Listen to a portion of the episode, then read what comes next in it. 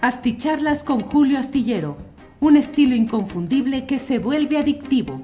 Un análisis inteligente y profundo para entender los entretelones de la política mexicana. Hey, I'm Ryan Reynolds. At Mint Mobile, we like to do the opposite of what Big Wireless does. They charge you a lot, we charge you a little. So naturally, when they announced they'd be raising their prices due to inflation, we decided to deflate our prices due to not hating you.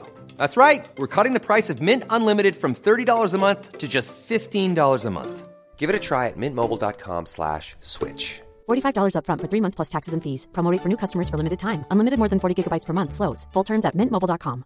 Hiring for your small business? If you're not looking for professionals on LinkedIn, you're looking in the wrong place. That's like looking for your car keys in a fish tank. LinkedIn helps you hire professionals you can't find anywhere else, even those who aren't actively searching for a new job but might be open to the perfect role. In a given month, over 70% of LinkedIn users don't even visit other leading job sites. So start looking in the right place. With LinkedIn, you can hire professionals like a professional. Post your free job on linkedin.com slash people today.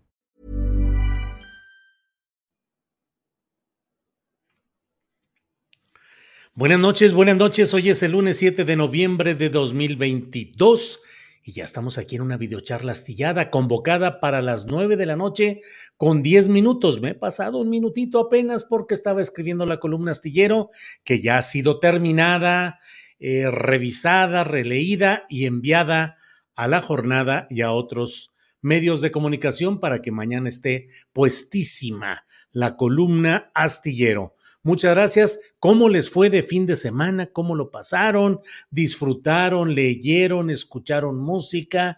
¿Qué serie vieron? Em, ¿De qué se trató este finecito de semana? ¿Cómo les fue?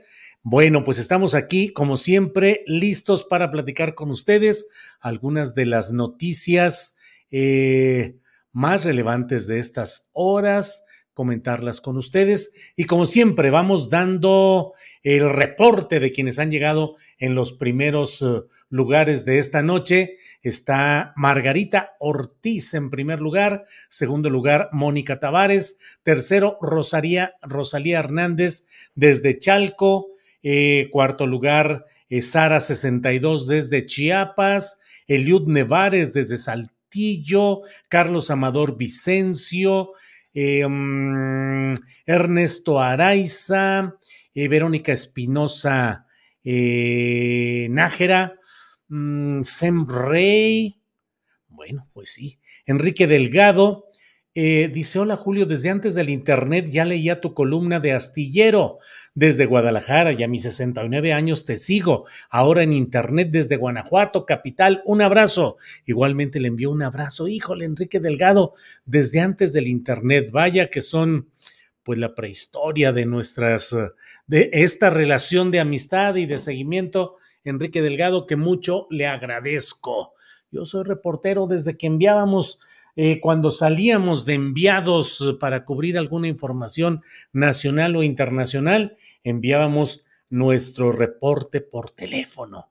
Y entonces teníamos que dictar como ahorita este, este mensaje de Enrique Delgado, diríamos, hola Julio, coma, desde antes del Internet ya leía tu columna de astillero, punto y seguido, desde GDL. Bueno, así nos la echábamos dictando y el, el, auxiliar de redacción en la Ciudad de México con el teléfono aquí pegado al oído, escribiendo al mismo tiempo, y entonces uno le decía desde GDL y él posiblemente, probablemente ponía este desde, desde LRR y al otro día salía publicado desde LRR, porque bueno, así eran las cosas. Pero bueno, bueno, bueno, muchas gracias.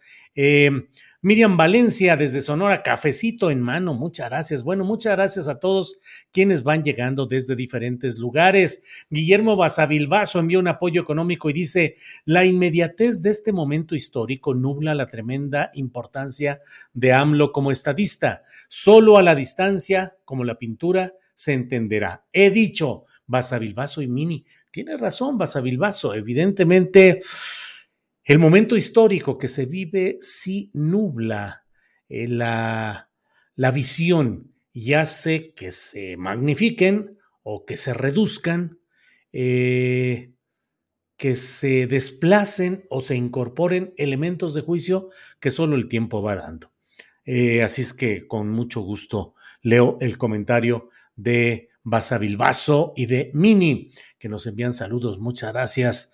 Eh, bueno, vienen más comentarios por acá.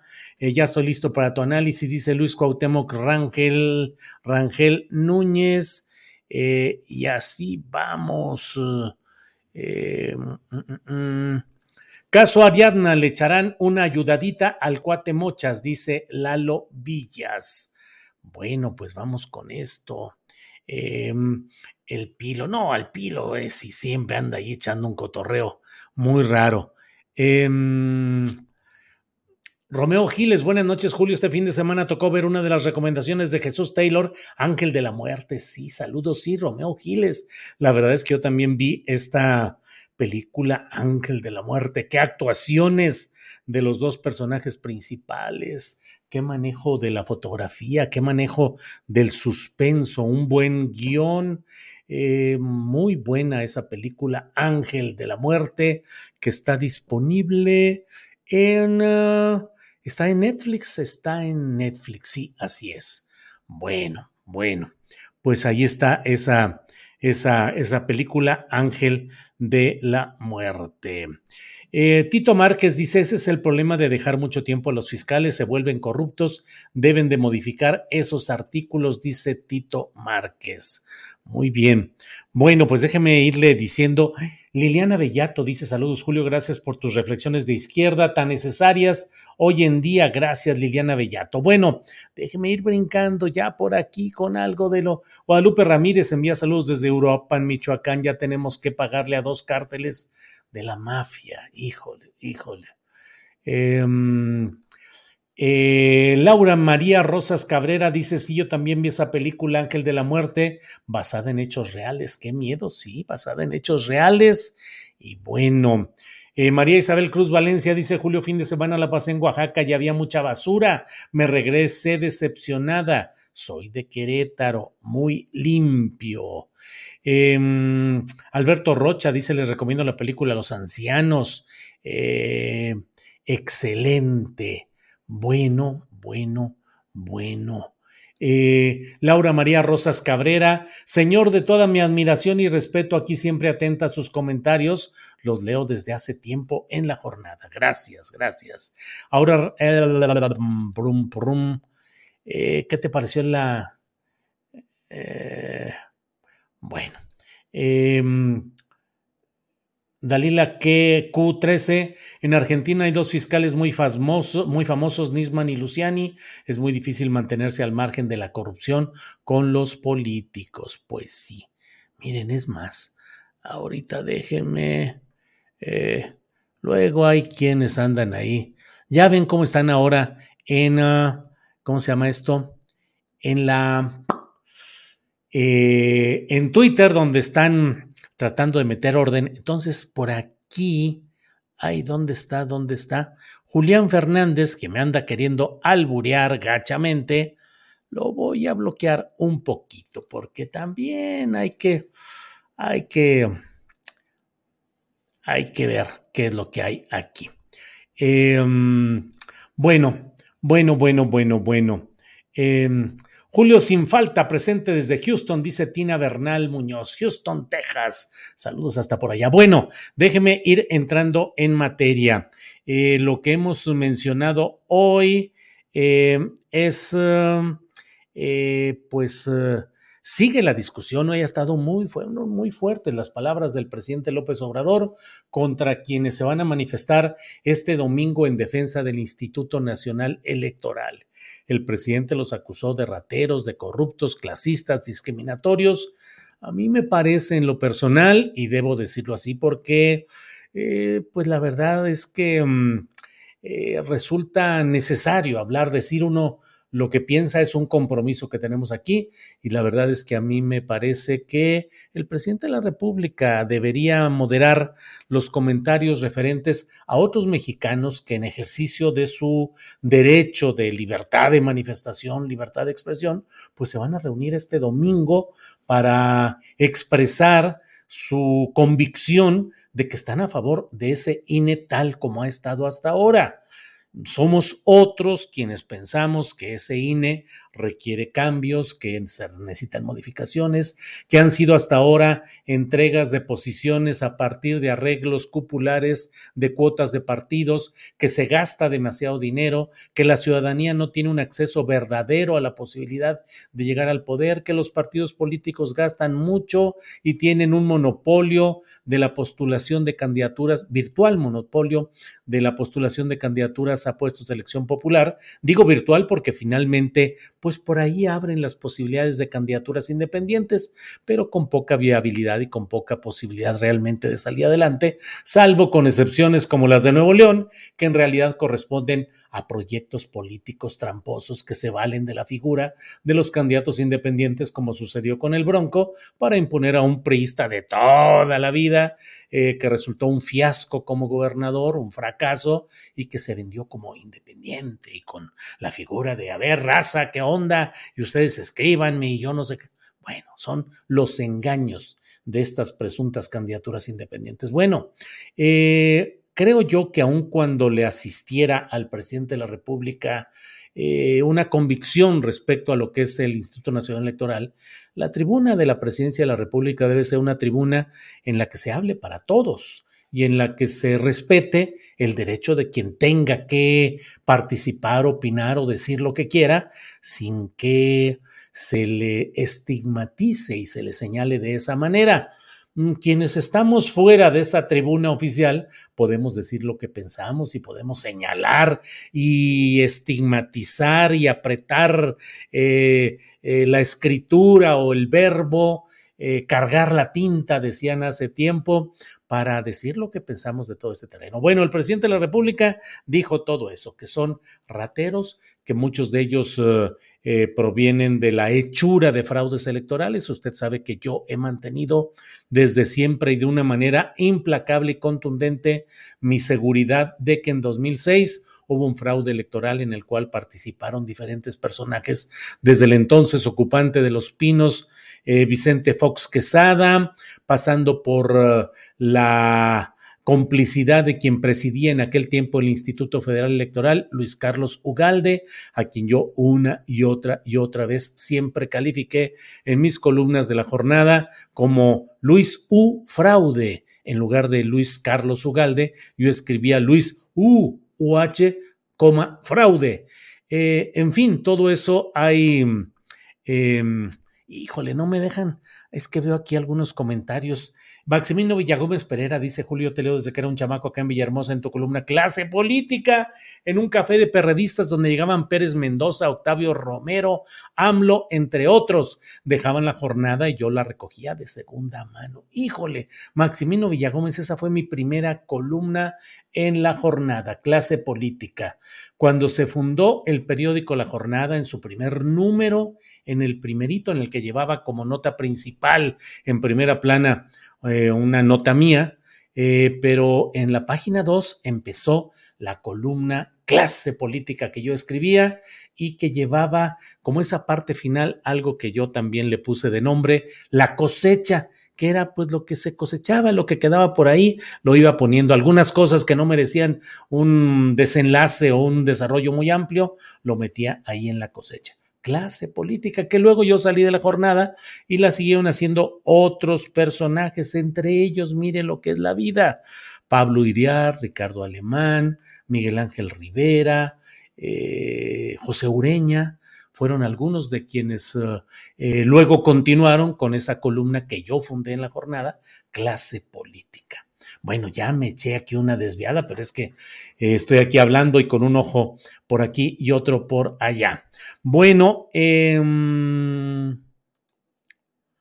Frida Guerrera dice, porfa, te acabo de arrobar en un caso del feminicidio de una nena de 10 años hace 5 años en Cancún. Ojalá puedas entrevistar al hermano de Paloma, yo tengo su contacto. Frida, te contacto terminando la videocharla. Eh, andamos mañana cargaditos, cargaditos de, información, jugamos y decimos ya se necesita un segundo o un tercer piso de nuestro programa de 1 a 3 porque la verdad es que hay muchos temas y muchos asuntos y no alcanzamos a desahogarlos, pero Frida me comunicó un poquito más tarde. Bueno, estábamos hablando acerca de lo que es este tema de la, de la marcha del próximo domingo de parte de quienes están a favor de que se conserve el Instituto Nacional Electoral tal como lo están, tal como está actualmente. La verdad es que hay una mayoría de personas que creo que están en contra de que se mantenga al INE tal como está y que dicen, claro que se toca, claro que se puede tocar al INE como se tocó al IFE y como se hicieron los movimientos que en su momento hicieron que el propio eh, presidente actual del INE, que entonces era consejero del IFE, Lorenzo Córdoba, pues tuviera una continuidad y tuviera la presidencia del nuevo órgano, en fin, ha habido muchos momentos en los que afortunadamente ha habido cambios que intentan mejorar. Así es que el cambio como tal y decir, este INE no se toca, me parece que es una canción ya vieja que no tiene actualidad en el cuadrante radiofónico social de este momento. Pero, eh, insisto, eh, bueno, pues allí está toda esta discusión sobre este asunto. Araceli Bazán Miranda dice, el INE ha caducado. Lo que hay que hacer con ese instituto y otros es un seguimiento más puntual. Sí, Araceli Bazán, yo también lo he escrito en, desde hace dos años, un año. Estoy insistiendo en que el tiempo político del INE, de sus actuales consejeros, ya se acabó, que eso es, se acabó el tiempo político y no lo quieren entender. Está, hay una nueva etapa en México que puede calificarse con el nivel de aprobación o desaprobación que cada quien desee. Eso no, no, lo, no lo discuto, pero sí estamos en una etapa diferente y sí corresponde adecuar a estos tiempos actuales una realidad como es el INE y como es el indefendible Tribunal Electoral del Poder Judicial de la Federación. Enrique Lebloy dice que bueno que estés transmitiendo desde tu hogar, estimado Julio. Pues sí, Enrique, es que pasa una cosa muy rara que no entendemos, pero justamente se nos va el internet aquí en, esta, en este domicilio, en los horarios. Ryan Reynolds here from Mint Mobile. With the price of just about everything going up during inflation, we thought we'd bring our prices down. So to help us, we brought in a reverse auctioneer, which is apparently a thing. Mint Mobile unlimited premium wireless. Have to get 30, 30, bit to get 30, bit to get 20, 20, 20, bit to get 20, 20, bit to get 15, 15, 15, 15 just 15 bucks a month. So, Give it a try at mintmobile.com/switch. slash $45 up front for 3 months plus taxes and fees. Promo for new customers for limited time. Unlimited more than 40 gigabytes per month slows. Full terms at mintmobile.com. Millions of people have lost weight with personalized plans from Noom, like Evan, who can't stand salads and still lost 50 pounds. salads generally for most people are the easy button, right? For me, that wasn't an option. I never really was a salad guy. That's just not who I am. But Noom worked for me. Get your personalized plan today at Noom.com. Real Noom user compensated to provide their story. In four weeks, the typical Noom user can expect to lose one to two pounds per week. Individual results may vary. De la mañana, de mediodía, cuando en la hora en la que estamos transmitiendo de 1 a 3 es cuando se producen este tipo de fallas. Ni remotamente estoy insinuando que haya una conspiración o nada por el estilo. No, no, no, no, no, no. Pero debe haber algo que está provocando que en ciertos horarios Telmex e Infinitum pues no estén brindando el servicio adecuado aquí en mi domicilio. Hoy fui a otro y le sigo agradeciendo a mi amigo Oscar Tagle, que haya sido tan amable de invitarnos a que transmitiéramos desde su casa. Eh, lo hicimos muy bien todo eh, y sin embargo a la hora de la hora eh, también se cortó ahí, aunque fue por dos minutos solamente. Así es que pues es algo que está pasando en horarios, cargas. no sé qué es lo que esté sucediendo, pero en la noche no nos sucede y ya no voy a decir nada porque en una de estas paz se va el Internet. Pero bueno, entonces eh, ya veremos qué es lo que sucede en este domingo. Por lo pronto, empezamos en lunes y la verdad es que eh, ya saben ustedes ese dicho que dice que mal empieza la semana aquel que es ahorcado en lunes o algo así por el estilo. Empieza el movimiento fuerte, duro de discusión respecto a esta marcha que creo yo que por la convocatoria que están haciendo y el conjunto de intereses y de apoyos que se están moviendo alrededor de ello, em, eh, está generando pues que creo que vaya a haber una participación que será más alto, más alto de lo que hasta ahora han sido las marchas opositoras, que han sido bastante diluidas, bastante eh, poco concurridas. Yo creo que esta va a estar más concurrida, pero ya iremos viendo. Javier Velázquez dice, recuerdo que en el programa de Broso aseguraste que López Obrador iba a ser el próximo presidente en el 2006. Sí, y estoy seguro de que ganó López Obrador en el 2006, pero también creo eh, y creo, digo, estoy absolutamente convencido de que hubo el fraude electoral con um, Vicente Fox, con los eh, la manipulación del INE a través del IFE, a través de Luis Carlos Ugalde, entre otros participantes, y desde luego, pues todo lo que significó las maniobras del propio equipo calderonista. Mm. Eh, Sergio Herrera Ortega dice, tú has dicho que la verdad vale la diga quien la diga, y si la dice López Obrador, ¿por qué tus objeciones? No, Sergio Herrera, no estoy discutiendo la verdad de lo que dice López Obrador. Yo creo que lo que él dice me parece que es cierto en muy buena parte.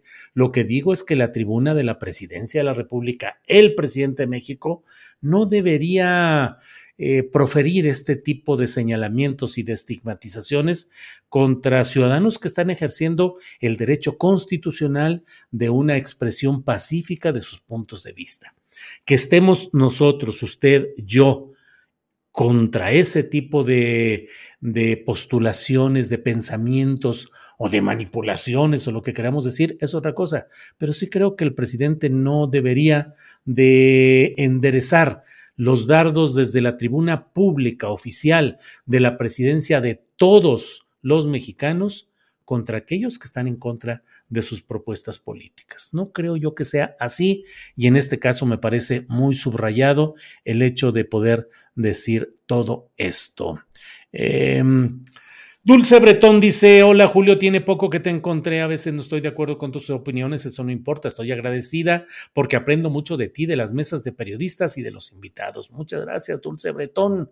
Em, muchas gracias, muy, muy amable. Eh, eh, eh, ay, aquí anda un tal Rodrigo Ávila. Déjenme, hoy ando yo aquí bastante. Va para afuera este hombre. Em, mm, mm, mm.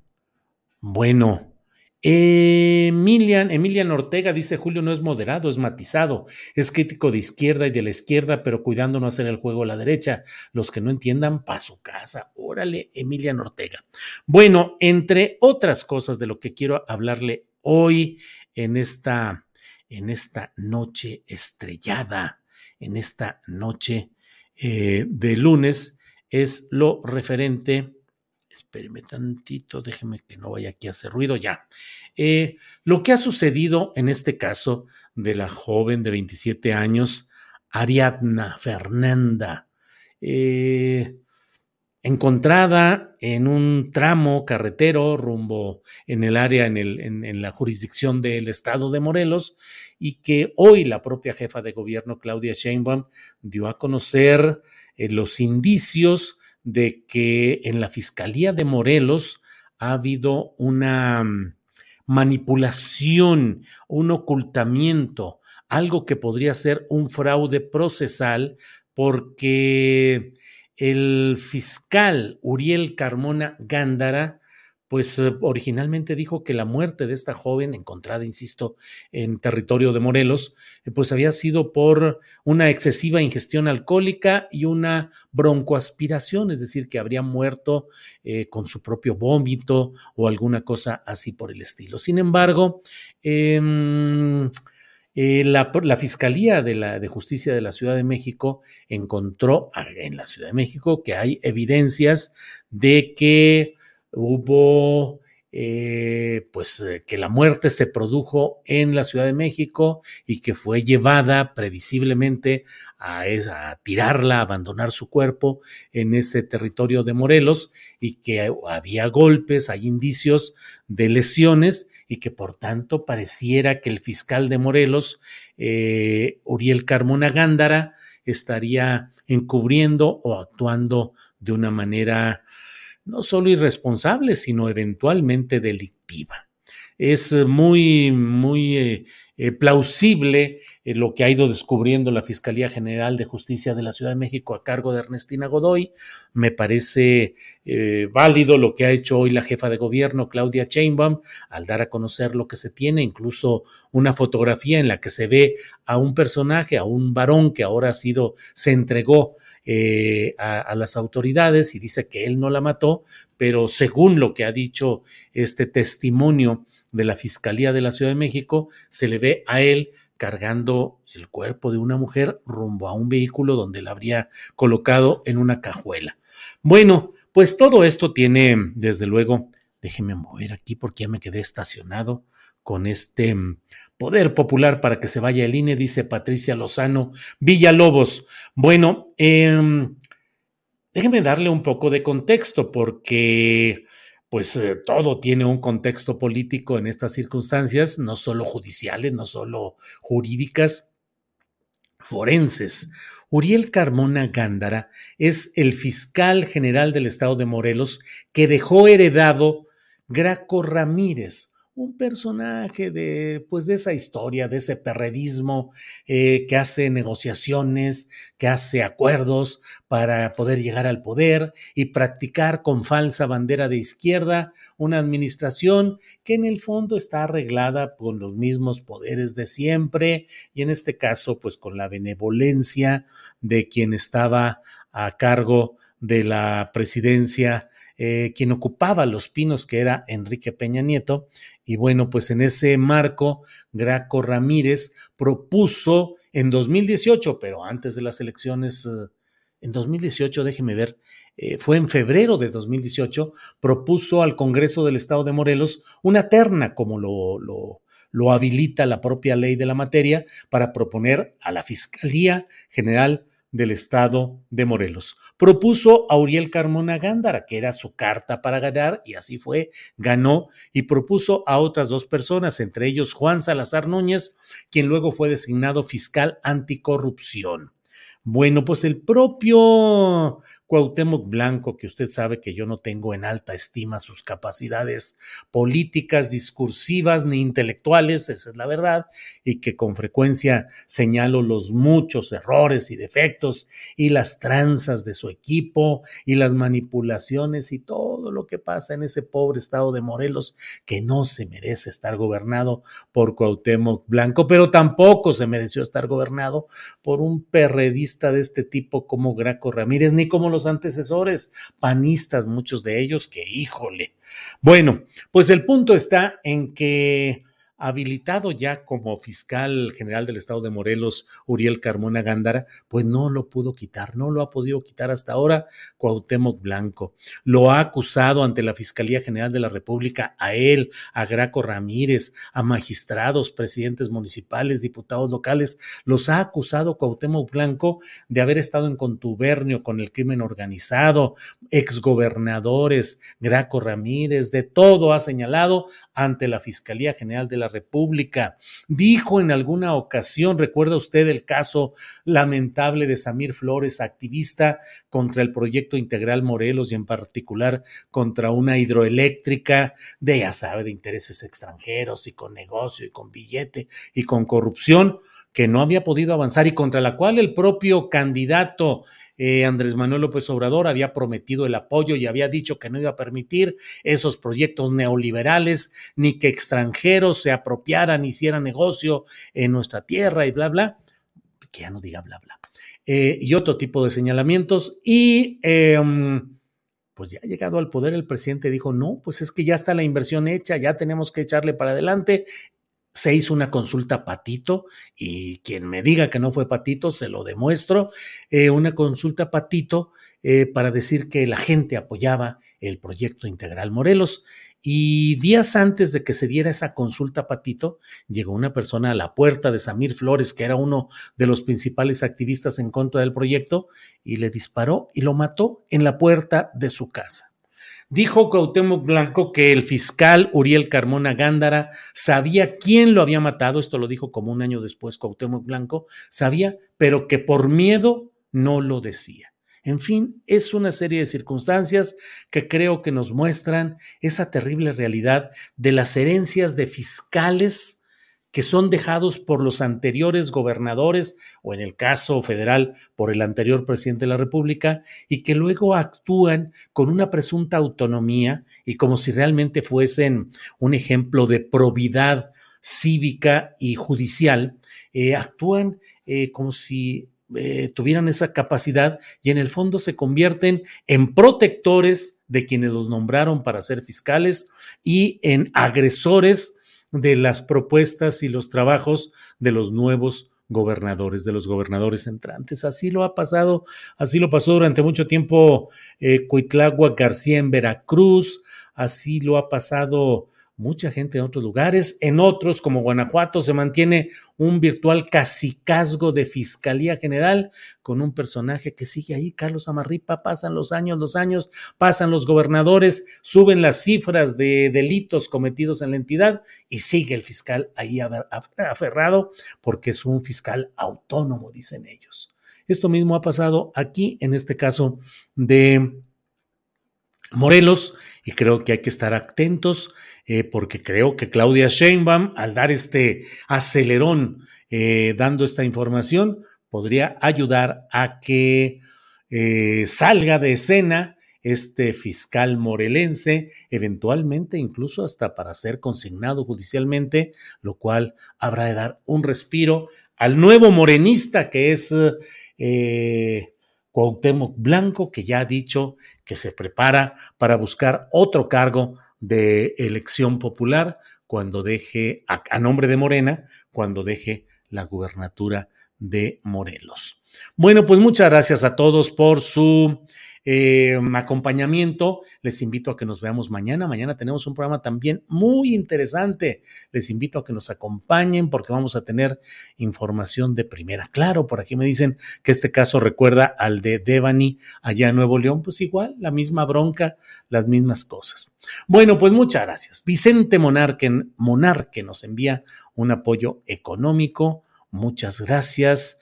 Eh, Augusto Mota dice, muy interesante la entrevista hoy sobre seguridad, a quien entrevistaste, excelente analista. Supongo que se refiere a eh, nuestro eh, compañero Osvaldo Zavala, escritor, eh, académico y con periodista también que reporta, que analiza. Y bueno, es con, con él con quien tuvimos hoy una entrevista muy interesante.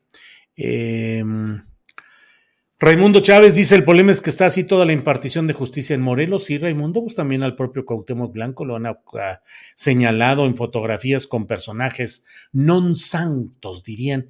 Ya vamos a usar esa palabra para referirnos a algunos de estos personajes, para no decir crimen organizado y todo lo demás que luego nos castigan aquí. Ya cada vez menos, pero bueno, siempre estamos atentos a que no suceda eh, ese tipo de cosas.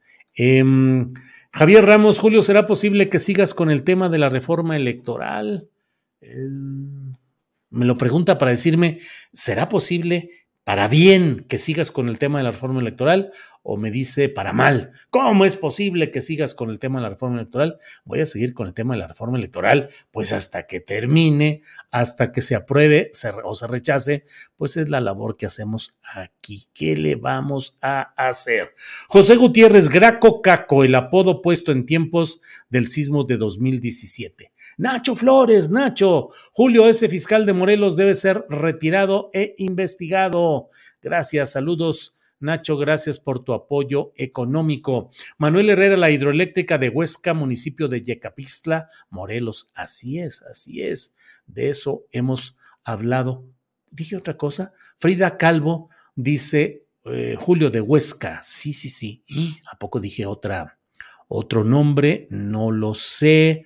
Em, en Veracruz nada cambió, aunque cambiaron al fiscal por una fiscal, dice Isael Silverio Jiménez. Bueno, en Zacatecas también hay un fiscal y eterno, dice Saúl Ruiz Gutiérrez. Pues sí. Eh, Alejandro Pérez Vega, el nieto de Emiliano Zapata, denunció esta complicidad y la consulta por parte del gobierno federal y terminaron tachándolo de derechista y subversivo. Sí, entrevisté al nieto de Emiliano Zapata, a voceros de los opositores al proyecto eh, Integral Morelos, les hemos dado voz en cuanto ha sido posible y cuando ha habido la circunstancia, hemos invitado y hemos tenido siempre las voces y el apoyo, he de decirlo abiertamente, el apoyo a la lucha que se da ahí. Eh, Consuelo Velasco, Consuelo, mucho gusto en verla. Gracias por informarnos. Un abrazo. También le enviamos un abrazo, Consuelo. Muchas gracias. Ya lo sabe cuánto la estimamos a usted y su familia. Adrián Romero, saludos desde Puebla con un pésimo gobernador de Morena y un presidente municipal. Nada mejor del PAN. Sí, Adrián Romero, lástima de ese pésimo gobernador.